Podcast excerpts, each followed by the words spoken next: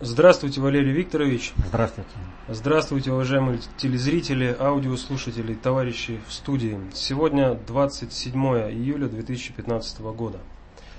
А, Валерий Викторович, какое событие, произошедшее на прошлой неделе, вы бы отметили и почему? То есть э, у нас первым да. традиционно уже получается, что я отметил. Я уже слово традиционно не говорю. Понятно. Значит, ну я бы отметил некую, так скажем, качественную характеристику. Э, это несколько таких мелких достаточно событий, но в то же время я не знаковых. К ним, э, в общем-то, могло бы и притереться, э, так, глаз замылиться. Ну вот. Но они показывают реальное положение государственности на Украине. То есть о том, что там государства нет, это уже как бы никем не оспаривается. Ну а насколько там существует государственность и что она осуществляет, в чьих интересах работает. Так вот, э, что произошло? Э, была объявлена приватизация. Яценюк заявил о том, что национальный бизнес Украины приватизации участвовать не будет. Он вот конкретно. Мы начинаем прозрачную и честную приватизацию, потому хотим, чтобы в ней принимали участие исключительно качественные, почему-то он решил, что иностранные, компании, иностранные инвесторы, а не бывшие украинские олигархи. Понимаете? Ну, то, что украинские олигархи это все вывески западных иностранных компаний. Но это о чем говорит? Что Запад в своем управлении Украиной решил, что прокладка в виде украинских олигархов им больше не нужна, что таиться больше нечего, что туземцы должны знать свое место даже уровня элиты туземной. То есть быдло, холопы и должны быть холопами. Вот назначают иностранцев, да, э, в правительство. Порошенко, он заявил о том, что министром внутренних дел могут назначить иностранца. Это посыл, это конкретный посыл. Вот. А Яценюк уже назвал таможни, которые передаются в управлении британские фирмы. Вот. Брита... Это о чем вообще говорить? О какой вообще государственности может, можно говорить в отношении Украины? Вы понимаете? Просто туземцев записали в холопы полностью, их крепостными сделали, приписали. Они не имеют права. Это у них революция гидности.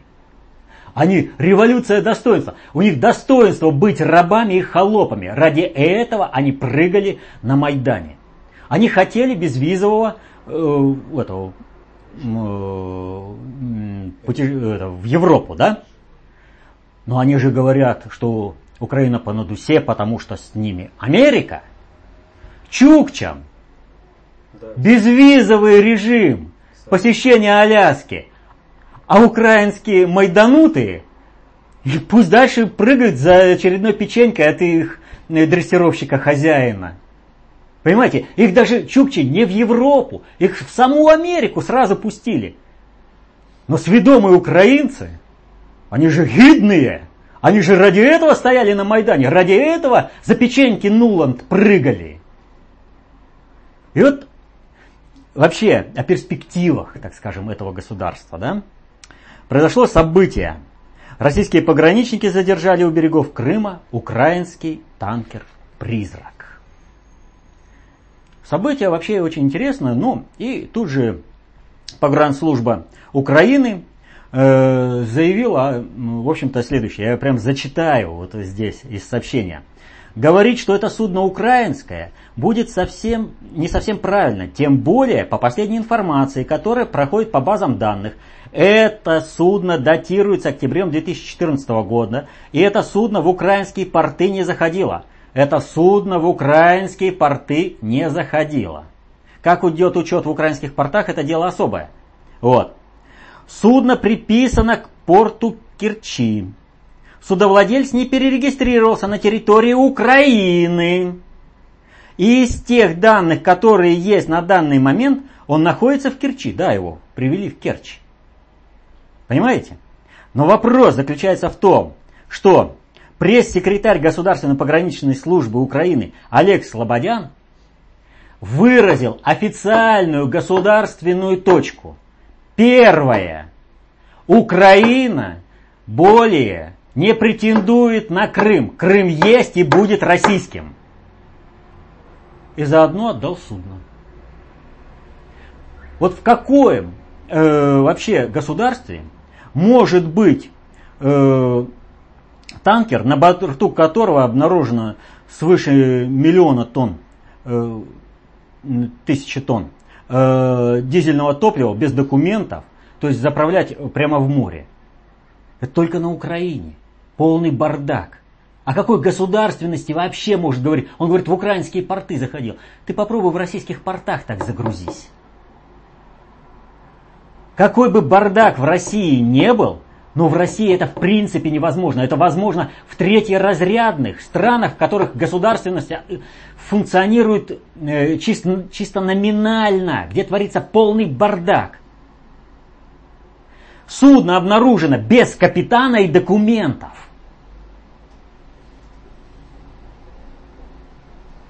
Так что все, у Украины вообще нет никакого будущего. Анархия какая-то. Да, то есть э, вопрос заключается в следующем. Запад и Россия сейчас определяют будущее Украины. Если Россия желает, чтобы народ на Украине все-таки жил свободно и счастливо, то Запад по факту делает, что он принес на Украину? Войну. Они прыгали ради Евросоюза на Майдане, получили войну, получили отъем собственности в интересах западных компаний. Они получили обнищание, все. А теперь еще разворачивается и война э, не только на юго-востоке Украины, но и на западе. Вот такая ситуация. Ну а теперь перейдем к вопросам от посетителей нашего сайта, от Зауральца. Добрый день, Валерий Викторович. Э, э, посещение французскими парламентариями Крыма и заявление о необходимости снятия санкций – это чей сигнал и кому? И как это событие скажется в будущем на наших отношениях с Евросоюзом? А, но вы же знаете, что у Франции очень серьезные проблемы в связи с Мистралем. И Франция находится в очень серьезном положении э, в плане суверенитета под диктатом Соединенных Штатов. Но во Франции есть страновая элита, которую поддерживает глобальная элита, которая работает на будущее Франции, на э, размежевание с Соединенными Штатами и на налаживание нормальных отношений с Россией. И соответственно этому эта элита, работающая на перспективу, она и должна работать э, на налаживание э, отношений с Россией, чтобы э, снизить тот негативный эффект в связи со скандалами, со скандалом с Мистралями, с санкциями, со всеми делами. Вот э, французские фермеры, они запустили э, в супермаркеты свиней. Потому что из-за российских э, контрсанкций э, сельское хозяйство э, Украины ой, Украины, прошу прощения, Франции, э, за год потеряла 5 миллиардов долларов. Понимаете? 5 миллиардов потеряно прибыли. Вот вообще они вырастили свиней, они планировали продать в Россию, а теперь это все потеряно. Вы как думаете, э, той национальной элите легко сейчас в своей стране, когда они э, почти как украинцы прыгают э, за печеньки Э, перед Соединенными Штатами. Им сказали то сделать, они делают это. Они им сказали это сделать. Вот эм, опять же, вот возвращаясь э, к этому вопросу о суверенитете стран и народов. Вот сейчас Соединенные Штаты э, теряют э, свою силу и мощь э, во всем мире. Приезжает Обама в Кению и говорит, главным заку... это, главной проблемой, которая у вас тут должна быть, это проблема э, пидорасов. Ну, президент отвечает, а с какой радости? Это далеко не самая главная проблема. Это ваши проблемы, а не наши проблемы. И идите. Когда эта Африка позволяла себе так говорить Соединенными Штатами? Так откровенно посылать президента Соединенных Штатов? А на Украине Нуланд приезжает. Кто такая? Зам министра по статусу. Перед ней на вытяжку стоят и президент, и премьер-министр, и Рада. Они везде там все ее принимают, все ездят. Она там отчитывает депутатов, это, говорит, вот мы придумали, как Россию обмануть, как слить минский формат. Вот нужно принять такую, вы дебилы этого не понимаете. Э, вы должны сами проголосовать, да, э, за американские интересы, за то, чтобы у вас побольше война-то шла. Вот эти, эти, кто называется, поправки, которые Порошенко внес, это наши поправки. Вот вы их обязаны принять. Вынуждены еще соблюдать какой-то политез. То есть не дрессировщик зашел в Раду не с бичом, э, как этот, э, в клетку там, э, с какими-нибудь кроликами. Сеня кролик.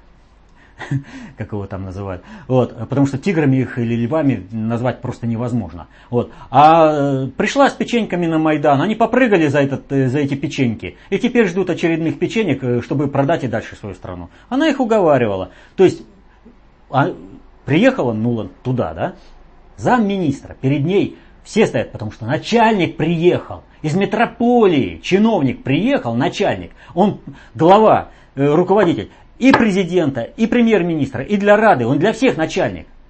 И она со всеми работает. Приезжает она в Россию, кто ее принимает? Заместитель министра иностранных дел. Статус какой? Получите равноценный. Все по протоколу. Ни выше, ни ниже. Кто ты такая вообще? Понимаете? Вот он, суверенитет. И вот, возвращаясь к парламентариям, Оланд, он как Порошенко прыгает э, за конфетку перед Соединенными Штатами и сдает все интересы Франции. Поэтому французская элита, видя судьбу элиты так называемой украинской, не желает ее повторения. Она желает все-таки суверенитета собственной страны и видит единственный его суверенитет, выход из-под диктата Соединенных Штатов, прекращение войны на Украине и, значит, хорошие отношения с Россией. Иначе, извините, по всем направлениям у них проблемы. И газа-то тоже не будет. Следующий вопрос э, от Святослава. Ну вот как раз первый, э, он просит прокомментировать э, приезд Виктории Нуланд в Киев ходе которого она, помимо всего прочего, имела беседы с рядом депутатов и требовала проголосовать за предложение Порошенко.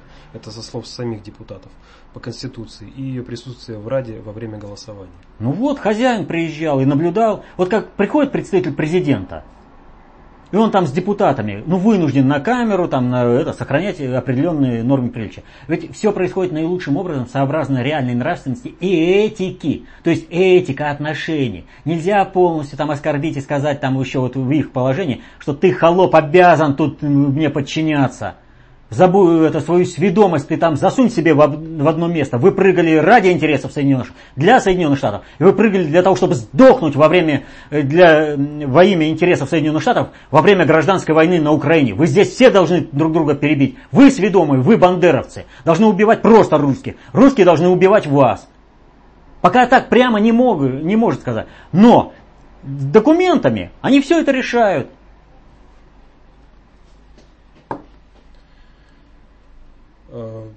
Прокомментируйте отвод Луганской и Донецкой народными республиками вооружения менее 100 мм. Какой в этом смысл?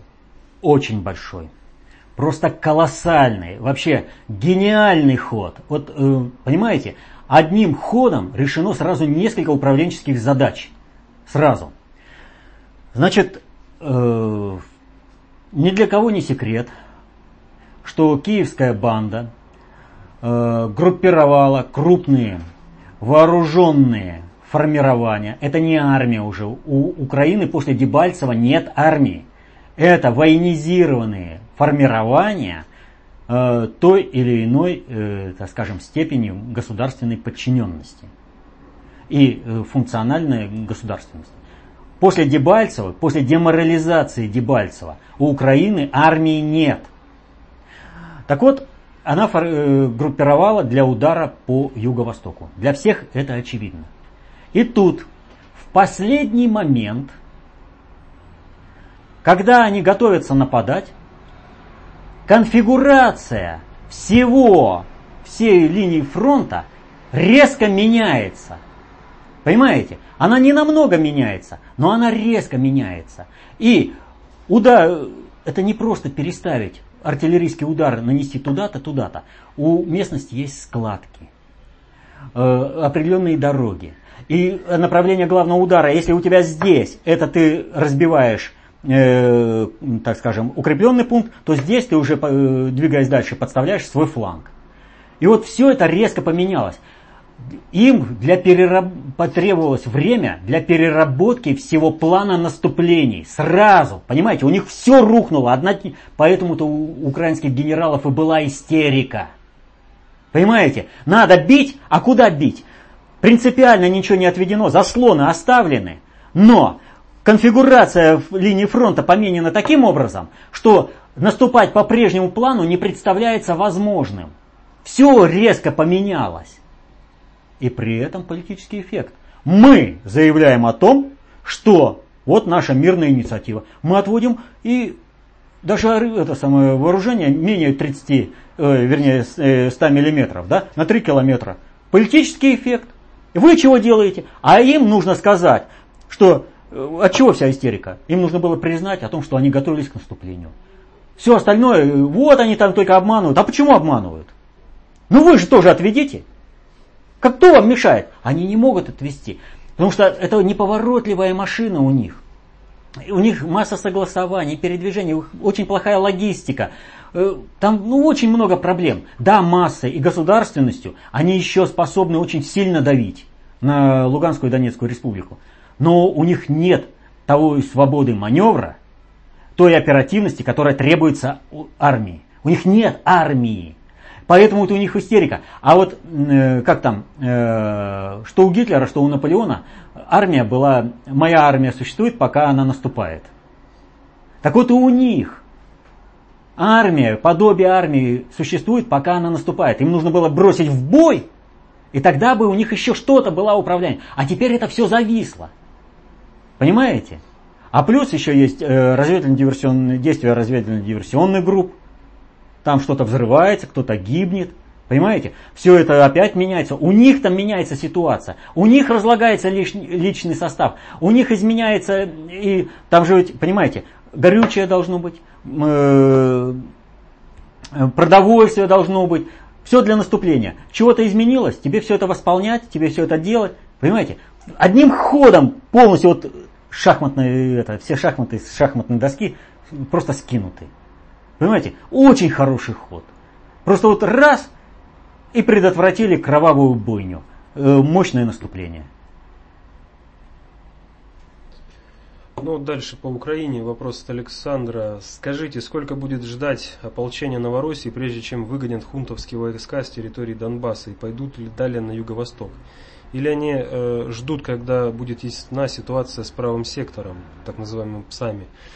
Э, люди гибнут каждый день, а вооруженные силы Новороссии ведут только ответный огонь. Доказано, что ОБСЕ работает на США и Европу, сдавая координаты баз и абсолютно неадекватно ведут себя. В упор не видя войска Украины на местах дислокации, откуда они должны быть отведены согласно Минску-2. Ну, про ОБСЕ вообще чего говорить. Во время чеченской кампании ОБСЕ Э, на своих автомобилях перевозили террористов, возили им оружие, средства связи, спецснаряжение и вообще все обеспечивали. Э, на Украине хотя бы этого не, не отмечается. Вот, а там, а то ведь э, окружат э, группировку, они на своих автомобилях поехали, туда поехали, обратно приехали, кто там чего, там это вообще говорить. Э, надо понимать, что все международные институты имеют антирусскую направленность, и не забываться об этом. Э, их можно только заставить признать очевидное. Э, потому что в их интересах Россию уничтожить. Как бы, вот я вот о, о французских парламентариях говорил, да, которые посетили Крым, их жизнь заставляет. Вот если жизнь будет заставлять ОБСЕ в полном составе, да, считаться с реальностью, они будут видеть, они будут прозревать. Пока их жизнь не заставляет, они не будут в упор не видеть. Все, что будет против России направлено, они не будут видеть. Ну, хорошо уже то, что они не участвуют в снабжении. Ну, во всяком случае, у меня таких данных открытых нет. Как это было во время чеченских кампаний обеих, э, во время это, в России. Когда вооруженные силы Новороссии, не ополчение, пора уже уходить от этого ополчения, и там формируются полноценные вооруженные силы. Когда вооруженные силы Новороссии пойдут в наступление, в меньшей степени зависит от, собственно, Луганской и Донецкой республики. Потому что это шестой приоритет обобщенных средств управления. Самый низший. Да, он несет много горя и разрушения. Но это самый неэффективный способ. Надо понимать простую вещь. Когда ты вынужден воевать, это значит, что ты проиграл противостояние на высших приоритетах. Если ты выиграл на высших приоритетах, то твой враг разбит без э, твоего наступления. Это высшее э, проявление. Поэтому те силы в России, которые заинтересованы в мире на Украине, э, которые заинтересованы в, в том, чтобы Луганская и Донецкая республики институализировались, они заинтересованы в том, чтобы одни злочестивые вкушали гнев других злочестивых, чтобы все эти крысы на основной Украине, правый сектор, бандеровцы и прочие трезубы – перегрызли друг другу глотки. Чем больше они друг другу перегрызут, тем лучше для всех людей будет. Тем легче потом будет правоохранительным органам зачистить эту бандеровскую гниль. Вот. Есть второй аспект. Этот аспект складывается из, собственно, государственного устройства России. Россия, в силу того, что проиграла одну из битв холодной войны и потеряла в значительной степени суверенитет, до сих пор не полностью суверенна. И вы наверняка видите, как Путин борется за суверенитет, встраивая российскую элиту в российские интересы. Российская элита на Донбассе преследует свои цели. И ей вполне по силам остановить и северный ветер, и закрыть военторг. Как будет наступать вооруженные силы Новороссии? Соответственно этому нужно решить политическую задачу именно по элите России, по ее олигархату. А участие российской элиты и ее олигархата есть конкретный интерес в том, чтобы война на Донбассе продолжалась и развивалась. И более того, пришла войной на Россию. Потому что именно благодаря этой войне они рассчитывают скинуть Путина, совершить государственный переворот и стать императором всея Руси в составе, там, скажем, Московской и это, Тверской области, а все, что остальное, а, Кемская волость, да забирайте, неважно, главное, что я тут император. То есть э, не так-то уж и патриотические многие кланы, такие уж патриотические, как кажется на первый взгляд. Поэтому эти патриотические кланы могут спокойно поддерживать э, как вооруженные силы Новороссии, так и вооружать правый сектор, лечить тот же самый правый сектор э, в больницах на территории России. Так что не наступление надо ждать на э, Киев, а нужно ждать обрушения полного обрушения всей управленческой вертикали на оставшейся Украине, когда банды бандеровцев, сведомых украинцев, перегрызутся между собой, и только тогда зачистить маршем полицейским эту территорию и восстановить государственность на всей территории Украины. И уже устанавливать новую Украину. Ну, как она будет называться, Малороссия или Украина, это уже вопрос э, чисто такой. Вот. Но Новороссия э, в любом случае в составе э, будущей Украины будет, будет институ, институализирована как государственность в рамках конфедеративной государственности. И именно Новороссия будет определять порядок, а не какая-то там бандеровская шушера с запада Украины. Александр из Ленинградской области просит прокомментировать заявление Захарченко о том, что он второй раз зауважал правый сектор. Первый после того, как они избили гомосексуалистов в Киеве, а второй, э, когда Ярош потребовал отставки Захарченко самого. Что это? Глупость, предательство или хитрый способ расколоть майданутых? Александр э, Владимирович растет буквально на глазах, становится хорошим государственным деятелем. Молодец. Молодец. Костерочек есть, огонек есть. Надо туда бензинчику плеснуть. Пусть одни злочестивые вкушают гнев других злочестивых. А мы подождем. Очень хороший ход. Антон из Харькова также просит прокомментировать. Активность правого сектора продолжается. Появился их блокпост на границе с Приднестровьем. Гремят взрывы во Львове и Мукачево. Однако вы сказали, что американцев не получилось, и квитанция об этом – фейковое заявление Маккейна. Они что, настолько недееспособны, что с упорством алкоголика продолжают раздувать туш, тухнущий костер? Никакого тухнущего костра нет. Да, у них не получилось зажечь костер по той технологии, которую они запланировали. У них сорвалось. Но кто сказал, что э, сложенный весь костер, весь этот план разжигания войны на Западе, они откинули сразу из-за того, что одна спичка э, затухла?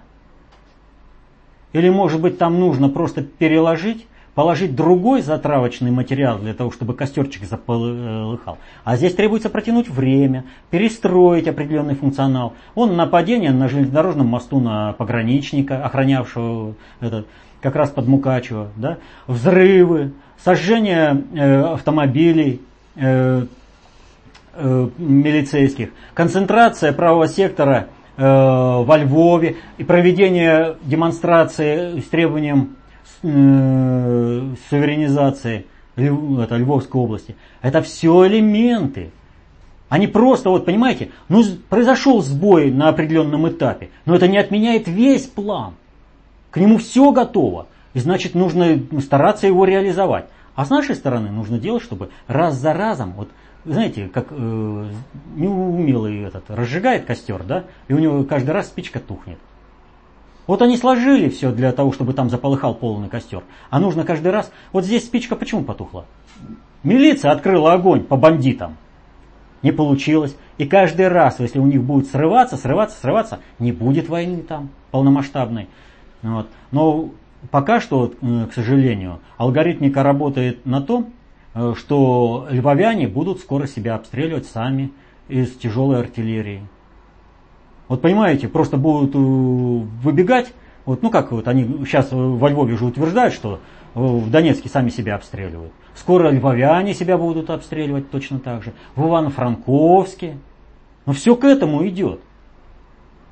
Вот. И Приднестровье они хотели запалить. Но там решили другим способом. Там э, пытались заблокировать российских миротворцев, всю логистику, но э, Молдавия разрешила, и украинские олигархи, майданутые, э, ну, сведомые, которые прыгают за печеньку э, э, перед дрессировщиком, заявили о том, что Молдавия предала Украину. Как же мы теперь войну-то развяжем? Как же теперь украинцы-то будут гибнуть-то во имя американских интересов? Как же войну-то перенесем на территорию Европы?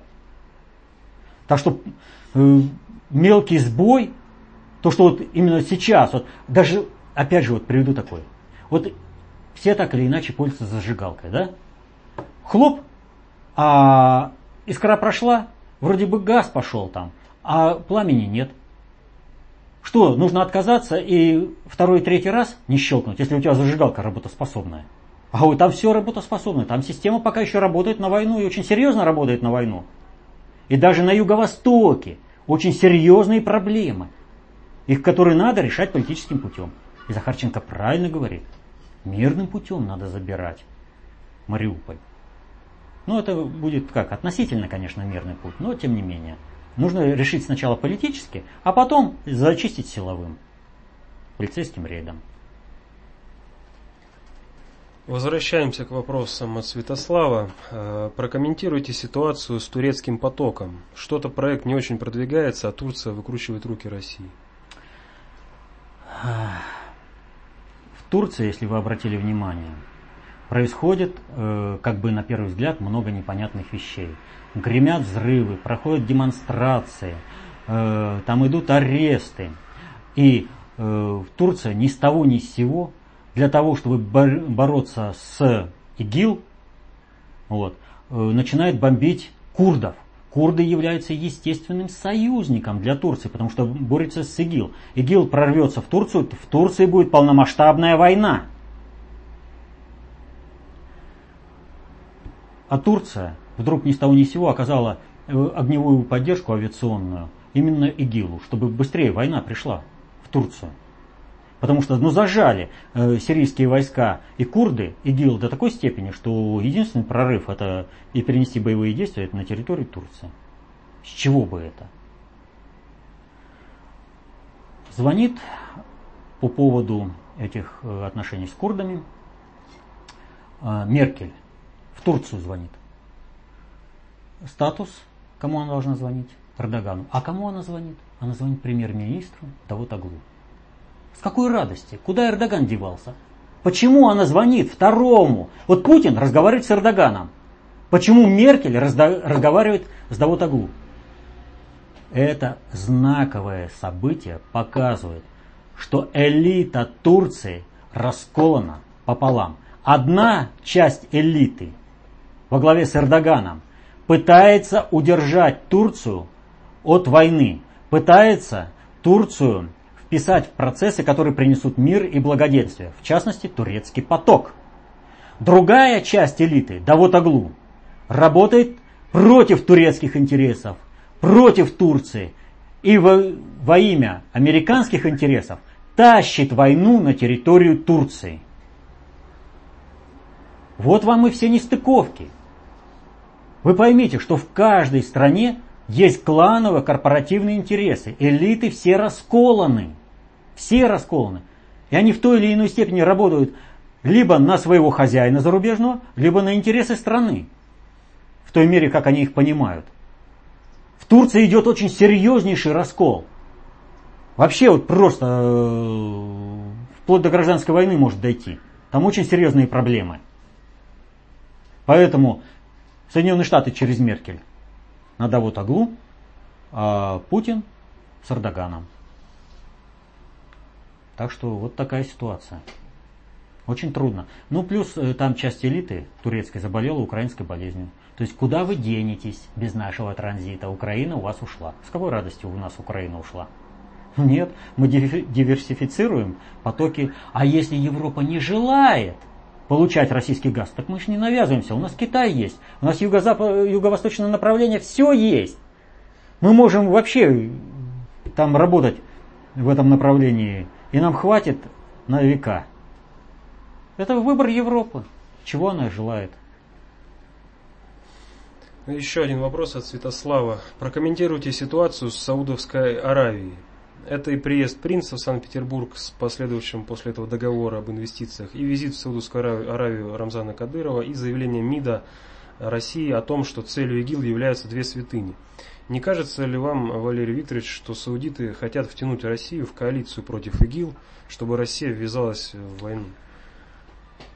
Это слишком э, как бы высокого мнения о саудитах. Саудиты вообще ни себя ничего не представляют. Это всего лишь британско-подданные.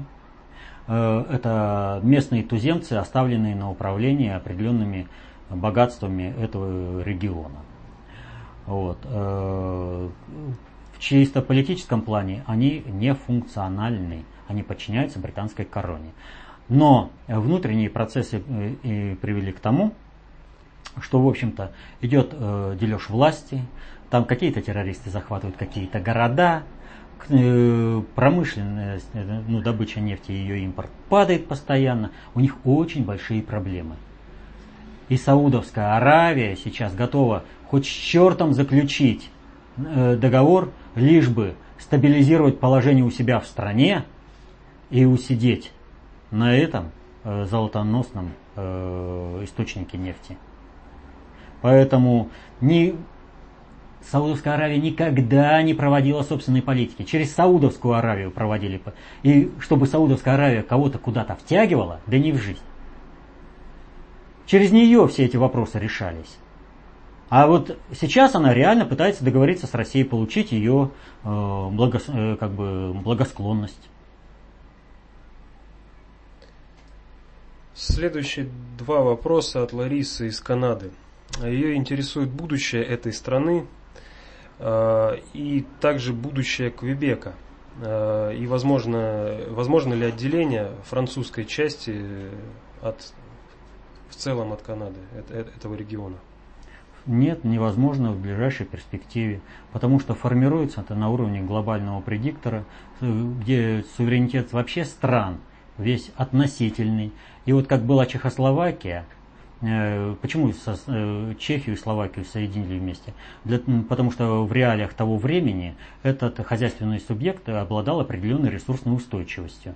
Так и Канада, в общем-то, сформирован по тому же принципу. А вот когда, э, кстати, ресурсная устойчивость позволила Чехословакию расколоть снова на Чехию и на Словакию, это было сделано. Вот. Словакию поставили в отстой, а через Чехию решают определенные проблемы. Чехия более послушна в этом плане, потому что она знает, что она ресурсной устойчивостью без Словакии не обладает. Вот. А Словакия, она, в общем-то, э, как э, дополнительный элемент, но не самостоятельный субъект. Вот. Так вот, э, что касается Канады, там та же самая картина. Для того, чтобы был, объект обладал ресурсной устойчивостью, э, все, что могли, собрали, объединили, подперли на Соединенные Штаты, во многие, многие процессы экономические завязаны на Соединенные Штаты, субъект живет. Поэтому для того, чтобы не кормить, не обеспечивать, чтобы там не рассыпалось, его никто не будет разрушать э, целенаправленно. Предпосылок к разрушению, э, то есть выделению какой-то франкоязычного государства отдельно, да, никаких. Вот. Э, с точки зрения глобального предиктора. А с точки зрения э, реального суверенитета, и когда это можно было бы сделать, вот э, отделили же Чехию от Словакии, да? И сейчас как бы экономические потоки позволяют сделать то же самое. Но для того, чтобы отделить франкоязычную часть Канады от англоязычной части, Франция должна обладать государственным суверенитетом. А она под Соединенными Штатами полностью. Без опоры на Францию франкоязычная э, страна, э, часть Канады, не сможет обладать никакой ресурсной устойчивостью. Либо это будет полная профанация. Вот и все. То есть, э, ну, там вывески поменять. Под британской короной или ну, под какой-то другой там. И второй вопрос касается взаимоотношений Индии и Пакистана. У меня много здесь друзей из этих стран. Э, и они просят задать вам этот вопрос о возможности соединения территории Индии и Пакистана опять в единое целое, так как многие семьи остались э, до сих пор разделенными. Э, Индия и Пакистан во многом повторяет, как бы вот, ну, так по примеру, чтобы было понятно, это Россия и Украина. Жестко разорванные родственные, дружеские, национальные, культурные связи для создания конфликтующих государств. Сделано это было английскими колонизаторами, и э, они все делали для того, чтобы э, эти страны между собой всегда воевали. Э, вышли к 2000 году на порог реальной ядерной войны между Индией и Пакистаном. На порог такой реальной войны, что Европа испугалась и поручила Путину разруливать. И вот здесь у Индии и Пакистана появился шанс. Путин разрулил войну, наладил связи, до такой степени наладил, что, как сейчас заявляют в правительстве Пакистана, что готовы к бесконечному мирному диалогу с Индией. Это основа будущего объединения. Пу, ну, большой путь всегда начинается с первого шага. Поэтому для того, чтобы было вот такое заявление, потребовалось 15 лет. И еще далеко как бы не означает, что вот, ну, знаете, завтра уже все будет тише докладать, да будет же благодать. Нет, но процесс идет именно в этом направлении, и его надо поддерживать. И поддерживать, пока та же самая британская корона испытывает очень большие проблемы. Вы видите, постоянно сливается информация негативная про королевскую семью Великобритании, про саму и, и, эту, Елизавету. А, ну и последние два вопроса а, связанных с воспитанием детей. От Сергея первый вопрос. По первому приоритету концепция развития мировоззрения наносился и наносится сильный удар через современную систему образования, особенно на территории бывшей СССР. А, начальные моменты искаженного мировоззрения дети получают в средней школе, и даже осознанное влияние родителей не всегда может уберечь ребенка от искажений. Как бы вы порекомендовали выстроить общение с ребенком 8 лет? На что обратить внимание, в какой мере? Объяснять ли, что наша страна, а живем мы на Украине, в Одессе, не совсем страна, что мы в оккупации, насколько углубляться и в каких моментах? Сын обращает внимание на цвета нашего флага, похоже, что в первом классе, школа на русском языке, учительница что-то говорила на эту тему. Что ему можно объяснять сейчас, чтобы и не разочаровать, и объяснить, э, что атрибуты нашего государства не совсем то, чем можно гордиться. Я осознаю, что нельзя опускать эти вопросы на самотек, но не знаю, как системно подойти к объяснению того, что происходит ребенку в таком возрасте. Ни в коем случае нельзя политизировать ребенка. Ни в коем случае. Вот то, что сейчас делают на Украине, политизируют детей, это большое преступление перед будущим и перед ними. Ребенку период детства дан для того, чтобы он приобрел необходимые навыки, умения и знания для того, чтобы состояться в качестве взрослого члена коллектива. То есть у него должны сформироваться понятия добра и зла, что э, нравственно, что безнравственно, а что э, ненравственно. Да? Вот, э, нрав, э, нравится и нравственность, понятия однокоренные, это означает то, чему объективно подчинены наши внутренние мысли и внешне видимые действия, и то, что мы не воспринимаем как зло. Ребенку нужно формировать понятие добра и зла. Ему нужно максимально отдаленно от реальной политики давать фактологическое знание о реалиях жизни, чтобы он сам, сообразно своему возрасту, входил в это. Будете формировать правильно нравственность, понятие добра и зла, он сам определится, что есть государственность Украины и как это решить на его в его возрасте. А если ему объяснять, что там вот символ такой, а символ не такой, вы объясните, что вот э, по факту, он же вам задает вопросы, а вот что произошло вот так-то. Вы ему так и поясните. Вот так-то было, вот с этим знаменем были такие-то, совершили такие-то поступки, такое-то, такое-то, понимаете? Вот. Сформируйте отношение к этому поступку. Ну, будет он его поддерживать, не будет он его поддерживать. Понимаете, все зависит от того, э, как родители будут формировать это. Поэтому, ну ни в коем случае нельзя втягивать ребенка в политику, в реальную. Нельзя его политизировать, накачивать, а вот у нас не совсем государственность, там все прочее. Нет, нужно показывать, что вот есть, э, вот и люди болеют, и государство в своем развитии тоже болеет. Ну вот наступил определенный период, да, когда заболела страна, э, стали вот разные там страны. Но это же не значит, что прерваны связи. Ну да, вот сейчас такая ситуация. Ну на образах. Вы только вы знаете, что реально, э, какие образы вашему ребенку, что ему доступно. А не то, что вот получается там, папа, расскажи, а почему яблоко там рыжеет, да? Ну, потому что происходит окисление там, да? Ну, папа, а ты с кем сейчас говорил? То есть выбирать-то нужно язык, доступный для ребенка. И ни в коем случае э, не формировать за него его образы. Понимаете? Ребенок должен на основе понимания добра и зла формировать свои образы. Ну и вопрос от Бондаренко Ларисы из Евпатории. Валерий Викторович, в какой последовательности вы посоветуете читать книги по э, КОП и ДОТу? И что из книг э, начать изучать 14-летнему сыну для последующих бесед с ним и его сверстниками? Вне зависимости от возраста. Вне зависимости от возраста, пола, расы там и прочей принадлежности. Потому что люди все разные, с разными устремлениями. Книги по концепции общественной безопасности нужно читать с той, которая вам более близка по тематике и более понятна вам для восприятия. Именно с нее надо начинать а не из той, которую кому хотелось там как-то навязать.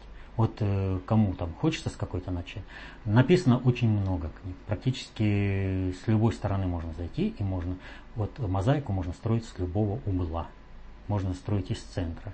Лишь бы было вот, э, понимание, чего делать. Нельзя навязывать. Вот такое. Потому что таким образом можно сформировать, э, просто оттолкнуть человека от концепции. Вообще ничего нельзя навязывать. Нужно помогать любому человеку, а детям в особенности, им нужно только помогать разобраться. Они все чувствуют, они понимают. У них нет знания того, что происходит. Но понять, что такое боль, а что такое радость, они могут. Поэтому надо защищать их от воздействия мира и помогать, э, чтобы они понимали правильно этот мир. Но на уровне их детского понимания, не пытаться превысить их меру понимания, не пытаться объяснить сверх того, что ребенок сейчас вот не может понять. У него не хватает знания, у него не хватает жизненного опыта. Период детства потому и дан такой длительный человеку, чтобы человек набрался и знания, и опыта. А задача взрослого – помочь ребенку набрать это знание и опыт. Это последний, последний вопрос, вопрос да. но вот так вот он вышел, что именно касается именно теории. Здесь уже мы традиционно, завершая наше общение, я вот хочу сказать, многие вещи нам непонятны не потому, что наши понятия слабы, а потому что сие вещи не входят в круг наших понятий. Козьма Прутков. Расширяйте круг ваших понятий, включайте вещи, многие вещи в ваши понятия, вам станет легче. И вот у нас отсутствует по факту понятие управления социальными суперсистемами.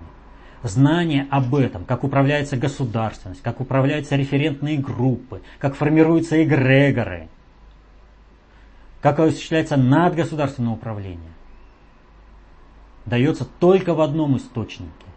Это концепция общественной безопасности. Достаточно общей теории управления. Читайте толстые книги внутреннего предиктора СССР, расширяйте круг ваших понятий, Будьте концептуально властными, отстаивайте свои интересы. До свидания.